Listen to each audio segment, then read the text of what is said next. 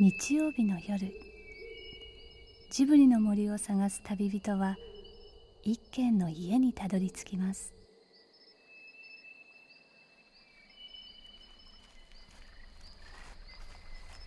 ジブリの森のラジオの川のほとり。そこに立つレンガの家はスタジオジブリ鈴木敏夫さんの隠れ家です。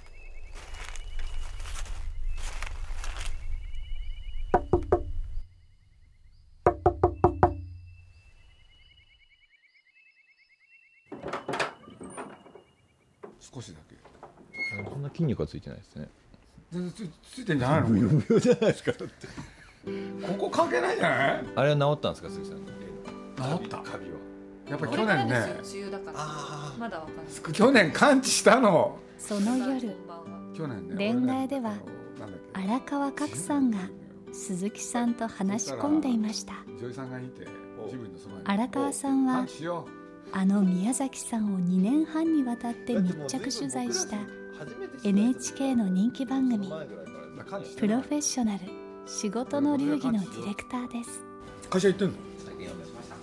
もう新大田がアトリエなので去年ぐらいから入ったんですけど。宮崎さんに出会って次をどう自分で取材していくかっていうのはそれは難しい。宮崎さんの密着2年半の後はあのバガボンドな漫画家に密着しているらしい荒川さん。己の道をとことん追求するクリエイターに密着していないとなんだか生きてる気がしない。密着病というか密着中毒になってしまったのかもしれません。でもあの人の絵って刀の使い方変だよね。なんであれ？要するに腰に力入ってないの全部。全部腰くだけなんだよ絵がじゃあじゃあなんかねなんでそれがね、うん。本当にその古武術とかの研究家の人に言わせると、うん。本当に切る時って切られてる方が定まってて、うん。切る方が前のめりとかその重心がずれるらしいんですよ。うん宮さんの絵違うの？腰が入る迷わせないでくださいそんな今もうそっちの取材。のあそれでやってんだ？ねなんで耳閉じるの？そんな荒川さんに吸い寄せられたんでしょうか？一番わかんないところなの俺その夜更けレンガ屋にはもう一人のとんでもなくとことん己の道を追求し続けている伝説の人がやってきちゃいました。どうぞ。あどうも。どうぞどうぞ。ここ いやありがとうございます。NHK の荒川と申します。プロフェッショナル仕事っていう番組で。仕事の そうかそうか。プロフェッショナル。仕事の流儀のディレクターで。マスコミにはほとんど露出しないことで知られる。ビル・ゲイツが世界でただ一人嫉妬する男と言われる。あのファミコンや Wii そして DS を開発。嬉しいよもう。言ってる間になんか荒川さんの様子が変ですけど、ねあの荒川君はあの宮本さんにねあそれ言っちゃいけないんだあこれまずいんだあわかりましたわかりましたね聞いてないんですけどとにかく恋愛にやってきたのはあのゲーム界の伝説のクリエイター任天堂の宮本茂さんです。宮本さんってそもそも何やってる人なんですか？最近ますます分からないんですけどね。もともとは、えー、とプログラムは組めないけどもゲームを作ってたんですよ、はい。だからあのプログラマーにこういうふうに作ってくださいということを渡す仕事をしてたんですね、まあ、その前は工業デザイナーやったんですけども工業デザイナー。あそうあそこから喋らなあかんな工業デザイナーって何工業インダストリアルデザイナー。英語にすりゃいいってですよ。一緒なんですけど、ね、まあ今はプロダクトデザイナーとか言うんですけどね最近いろいろ。けどまあ要は、えっとまあ、家電製品とかえ？車とかをせデザインする仕事。宮本さんって最初から任天堂じゃないんですか？いやもう最初から任天堂です。で学校に入ってうん。車とか、えっと建築建築でもないな、まあ、ハウスメーカーとか、それからあのまあ、パナソニックのような電気会社とか、まあ、いろんなところにみんな就職していくんですけども、僕はまあおもちゃをやりたいなと。でおもちゃというかねなんか得体のなんかあの何かよく分かんないものを作りたかったんですよ。マクドナルドの景品とかちょっと変なものマクドナルドマクドナルドでこうへ景品くれるけどこう投げるといつまでも落ちずに飛んでいくのよみたいな変なものとかなんかこれね面白いでしょずっと回り続けてるんですよみたいなものを作りたくて、それであの友達がみんな路上でこう針金曲げて売ってる友達が多かったのでえ？ああれやったら1個作って1人にしか届かへんのでいや俺はマスプロダクトをやりたいってうん。思いまして、それでスポンサー探しやっていうので企業へ。という時に任天堂がちらっと気になったんですよ何かやらせてくれると。何かやらせてくれ自分のやりたいことを。そうやと、うん。それで入ってそのななんか商品を作りたい作りたいけどなかなか商品作れなくて、なんかそれをやってるうちにビデオゲームをあのインベーダーが流行って、はいはいはいまあ、その頃からビデオゲーム作ってたんですけども、で3年ほどそれを手伝ったり絵を描いたり箱を作ったりモデルを作ったりしてたんですけど、いや中中身作った方が面白そうやなと思い出してそれで中身のあの、まあ、絵描きますから、で絵描いてアニメーションをつけてそれでゲームの仕様というのを考えて。でファミコンはとにかくいきなり爆発的大ヒットなんですよね。そうですね。でも宮本さんいろいろ関与したんでしょ？だからそれを業務用で作ってるゲームをその,、その機械に移植するにはどう作っとけばいいかというところで、そこはでも大事ですよね。ね。あーじゃあ考え方は提供したんだそうですね、まあ、向こうで色をえ選んだのその使う色を選ぶとか。コンピューターはもともと得意だったんですか？全然。あ全然。大嫌い。大嫌い？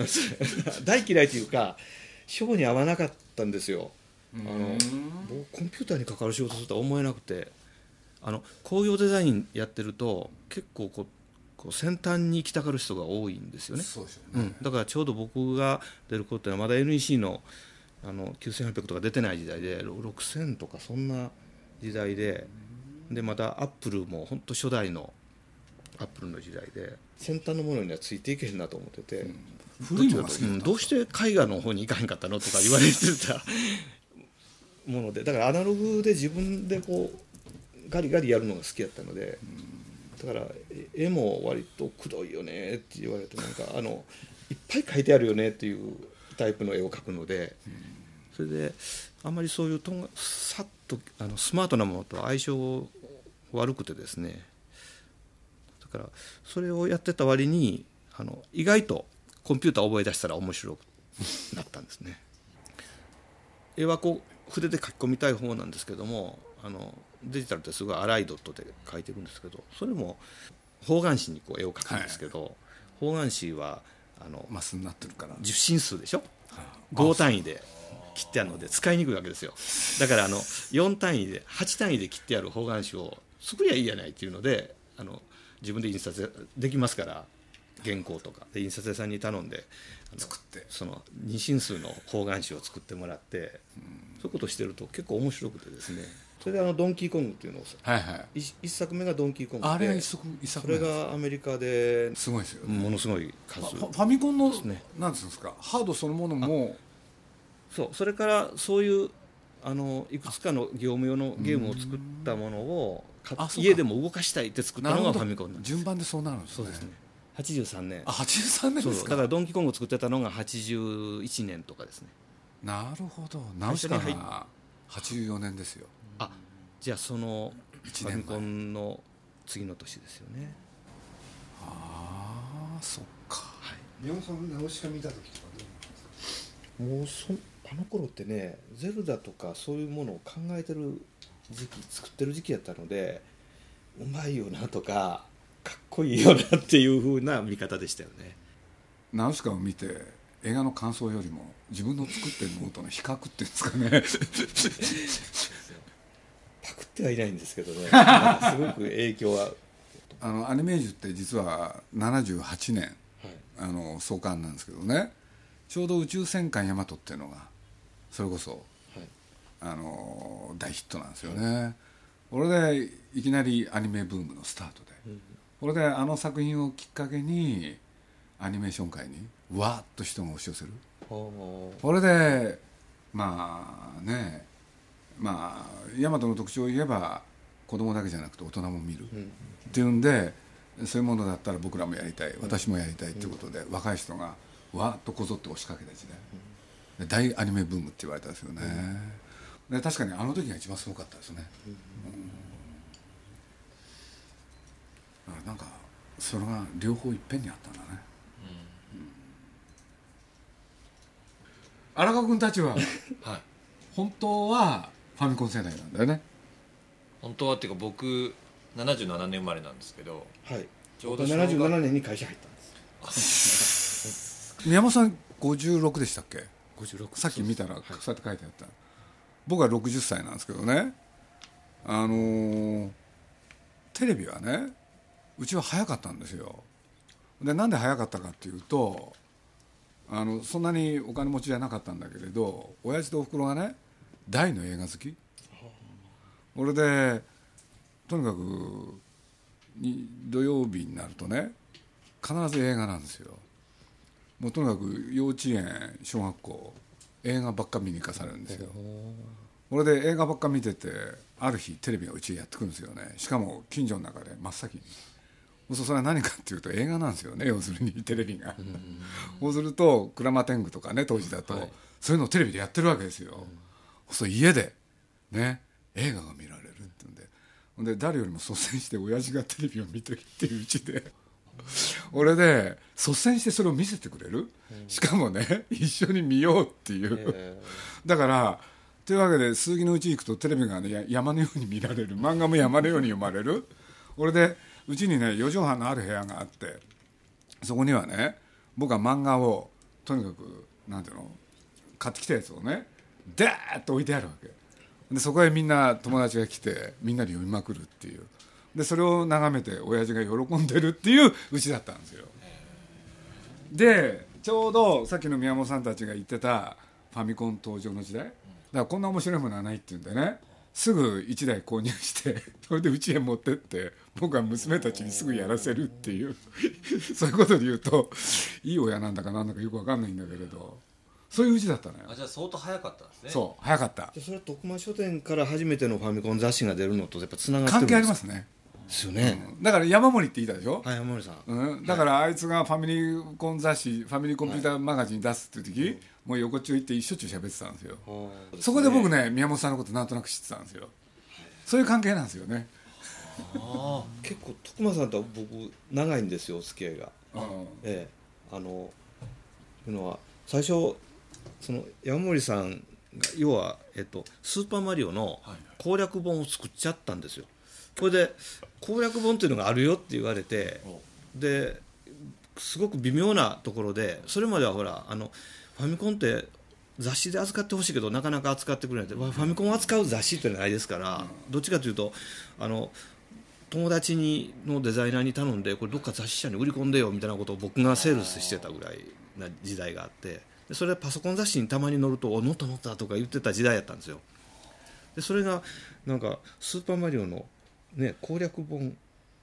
全部コースを暴くっていう本があって半分嬉しいやらあと暴かれたら困るので ね。困るどうしようって言ってそれでおあの来てもらって話をしてでその時にはもうスパルタン X っていうあのカンフーのゲームとかも、ね。あれは僕がファミコンのプロデュースの方をしてて業務用からの移植を僕がしたのでそれについても詳しいとかエキサイトバイクのことが詳しいんでで話をしてたらなんか全部作ってるんですよねって言われて意気投合してそれでファミコンマガジンが誕生なんですね。誕生ですよね。ちょっと順序は僕はあのあや怪しいんですけどもなんかそういうそれからその次のステップがあの山森さんとか坪池さんとか。坪池今アメリカにいますよ、ね 今は任天堂に言い張るんでですけど もだから「ゼルダの伝説」の最初のパンフレットは坪池さんと僕が作ったんですそうですよね、で夜中に電話しても言い張る会社っていうのでそうそうそうそう。そう夜中に電話してもいる会社があったんやっていうので普通の会社は夜中電話していないんですけど坪池さんと一緒に夜中に「まだやってますよね」とか言いながら仕事をしてたのが。なんか面白かったんだよね。次から次へと若い人がいっぱい来てで24時間営業でしょ？とにかく朝も昼も夜もなくて本当に毎日なんかやってたな。ほんで僕は実を言うとある時期ねもう毎晩スーパーマリオやってたのよ。面白くて。う。んそれでそれやってると朝方になっちゃってさそれである日ねちょっととにかく宮さんにもやらせようと。ジブリにファミコンを持ち込んでね。それで宮崎駿にやらせたことあって。そしたら彼がうまくできなくて。あ 情報交換っていうのは面白くてゲーム終わった後で電話してやるコミュニケーションするわけですよね。そうするとその、まあ、攻略本もそうですけど、ゲームの外側でゲームが動いてる。で会社に行って、まあ、し学校に行っても早く帰ってやりたくてしょうがないとかそう私も早く でしょ？でちょっとこう思い出すわけ。あれああれはまだ試してないとか思うともう早く帰って試したくてしょうがないとか遊ぶ人が自分で考えることが面白いと思うんですよだからインタラクティブなものの一番面白さって自分で考えて試してみるっていうことが一番面白いんですよ。であのこう自分でどんでん返ししてみるとかじゃあ仕込んでみたくなるとかあの、まあ、単純に言えばこのブロック叩いて何か出たらきっとこっちのブロックも何か出てくるんじゃないかとか思いますよね。で叩いてみて出たら嬉しいし出なかったら悲しいっていう。それしてる間になんかブロックのような形をしたものを見つけてこれブロックのようやからって叩いたら何か出たらすごい嬉しいですよね。それ今度はブロックのようなものを探そうと思いますよね。その自分で何か考えて試してみてそのィードバックがあるということが僕インタラクティブの面白さの一つ。それともう一つはその周りのそこを中心にコミュニケーションが起こるっていうのが面白くてすぐ友達に電話するとかそういう外側の広がりがすごい面白くて。いやでもすごいなんかゲームってなんか宮本さんの今の話聞くとのゲームから生まれるコミュニケーションみたいなものを目指してるっていうのを聞くとなんかすごいゲームやりたくなりますよね。なんか僕もなんかそれ子供の頃やって楽しかったのすごい今思い出して聞いて、ああそういえばそういうのが楽しかったな。と B ミュージックもきっとそのみんなでゲームを介して遊ぶっていうところで対話だったりそのやっぱり人っていうので宮あ宮本さんそういうのがやっぱお好きなんだなってありがとうございます。それはねいや鋭いウィミュージックとかもやっぱりあ同じような感じで作ってますよね。20年前から実は変わってないんですよ。考えてることも。ただやり口がこう巧妙になっていってるとかレベルが上がっていってるだけで結構変わってなくてですね。楽しそうですね。それを分かってもらえる。それはね分かってもらえる人をどんなに増やすかというあのあの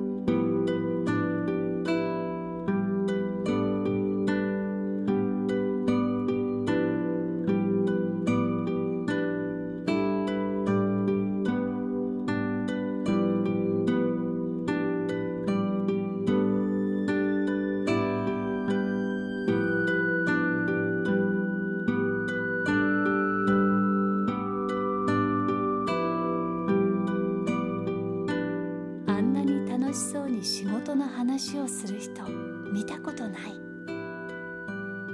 いつも自分が言われていることを鈴木さんが口にしたのを初めて聞きました。まるで泉のように止めどなく続く宮本さんのゲームをめぐるお話はまた来週お届けしたいと思います。そこの漫画とアニメとゲームっていうある部分ではいろんな人からね長くやりすぎると良くないっていうのが必ずあって。でいろいろ言われてたのに何しろ今麻生総理になってから この3つでこの国を立て直そうなんていうそういうこと起きてるわけでしょ？ね。世界に誇れる文化だと思います。そういうの聞いてどう思います？どっちでもいいと思うんですけど、どっちでもいいっていうか淡々とやってるだけなのでなんかその国に支援をしてもらうとかなんかいや商品を作ってそれが世界中に売れるってことが全てなんでなんか終わった後でそれをいろいろこう言われてもなんかこう照れくさかったりなんか面倒くさかったり するじゃないですか。めいめいが好きなことをやってるのが一番で、だから若い頃はちょっと嬉しかったんですけどねなんかあの人よりいいとか言われたら。けど徐々になんか人よりいいとかっていう感覚があんまりなくなってきてそれよりこう考えてないものを見せられると違うやなと思うんですよ。てかややっぱりこういろんなものが出てくるけども他の人が作ったり別に批判するわけじゃないですけども他の人の作ったものを見た時に誰かに習って作ってるっていうのは多いんですよ。まあ、アニメもそうでしょうしでどっかにあったスタイルを憧れて、まあ、オマージュならいいんですけどもなんかきっとこうあったらいいやろうなと思って表面上作ってるものが多くてこう自分で感じたそのルールの中で人間関係を書いてっていうふうにことにすごいこだわってだからリアルっていうのはそこが大事で今ほらコンピューターゲームっていうのはリアルな絵っていうのがどんどん描けるようになったので、まあ、毛穴まで見えたらリアルな人が リアルなのかっていうところがどんどんそういうことじゃなくてどういうものを気持ち悪いと自分が思ってるかっていうかそのやっぱり誰が作ってるかを分かるように作ろうねっていうのでこういうのとかもやりますけど。じゃああのもし機会があったらね、あの宮本さんをね5年ぐらい。ここでお知らせです。荒川さんが2年半にわたって密着取材した宮崎駿監督のドキュメント「ポニョはこうして生まれた」が7月3日にリリースされます。そこで番組ではこの DVD5 枚組12時間半の作品を一足早く体験して気持ちのこもったレポートを書いてくださる方を大募集します。住所氏名年齢職業電話番号に体験したい理由を添えて汗まみれのホームページ www.tfm.co.jp スラッシュ汗まみれまでご応募ください。な何何時間ぐらい回してるんですか？もともと200だっ200時間超ですか。けであの実は今度あのその素材を使ってねポニョはこうして生まれたっていうね12時間半のビデオ。をいろいろやったら12時間半になりましてねその構成をやってくれたのは彼で。楽しかったよね。勉強になりました。で全部ナレーションもやってもらいましたんでね。いやあれはねまあよくやってくれたっていうのかあんだけ取材できたっていうのは嬉しかったしね。でまたよく彼がやってくれましたよ。本当に。ね。ありがとうございました。改めて。本を作ろうと思う 雨やまないですね今日は。ああ。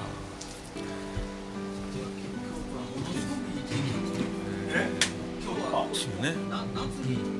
鈴木敏夫のジブリ汗まみれ今夜の出演はスタジオジブリ鈴木敏夫伊平陽子任天堂専務取締役情報開発本部長宮本茂さん。そして NHK の荒川角さんでした。この番組はウォルト・ディズニー・スタジオ・ホーム・エンターテインメント。読売新聞。ドリームスカイワード。JAL 町のホットステーション。ローソン。アサヒ飲料の提供でお送りしました。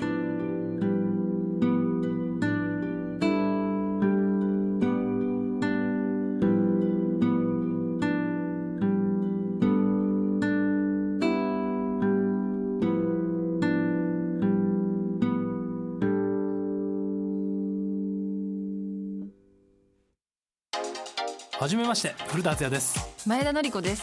浅井新平です。パトリック・ハーランです。パックンと呼んでください。平愛理です。何から話しましょうか？とりあえず休憩します。えいきなり。この続きはアイデア JAL.jp で旅にアイデア JAL なんで悩む人が増えたんですかね。悩む人僕は増えてないと思いますよ。その人たちが行くところがなくなっていった端的に言ってしまえばね駅裏ってねすごく大事な場所だったと思うんですよね。ねでところが今や駅の裏も表もね、あのみんな同じような顔し始めて、みんな表しかなくなってしまう。わかりますわかります。見えない DVD40 時間鈴木敏夫のジブリ汗まみれ99の言葉発売中です。そうなってくるとあのかねダークナイトの感覚に近づいてくるわけ多分、過剰にいいこといいことやろうとするじゃないですか。外でタバコ吸っちゃいけませんとか、コピー取るときは裏紙使いなさいとか。もう過剰なんですよ。詳しくは www.tfm.co.jp スラッシュ。汗まみれにアクセスしてください。絶対鈴木さんの幸せと私の幸せって別じゃないと思うんですよね。同じだと思ってるんですよね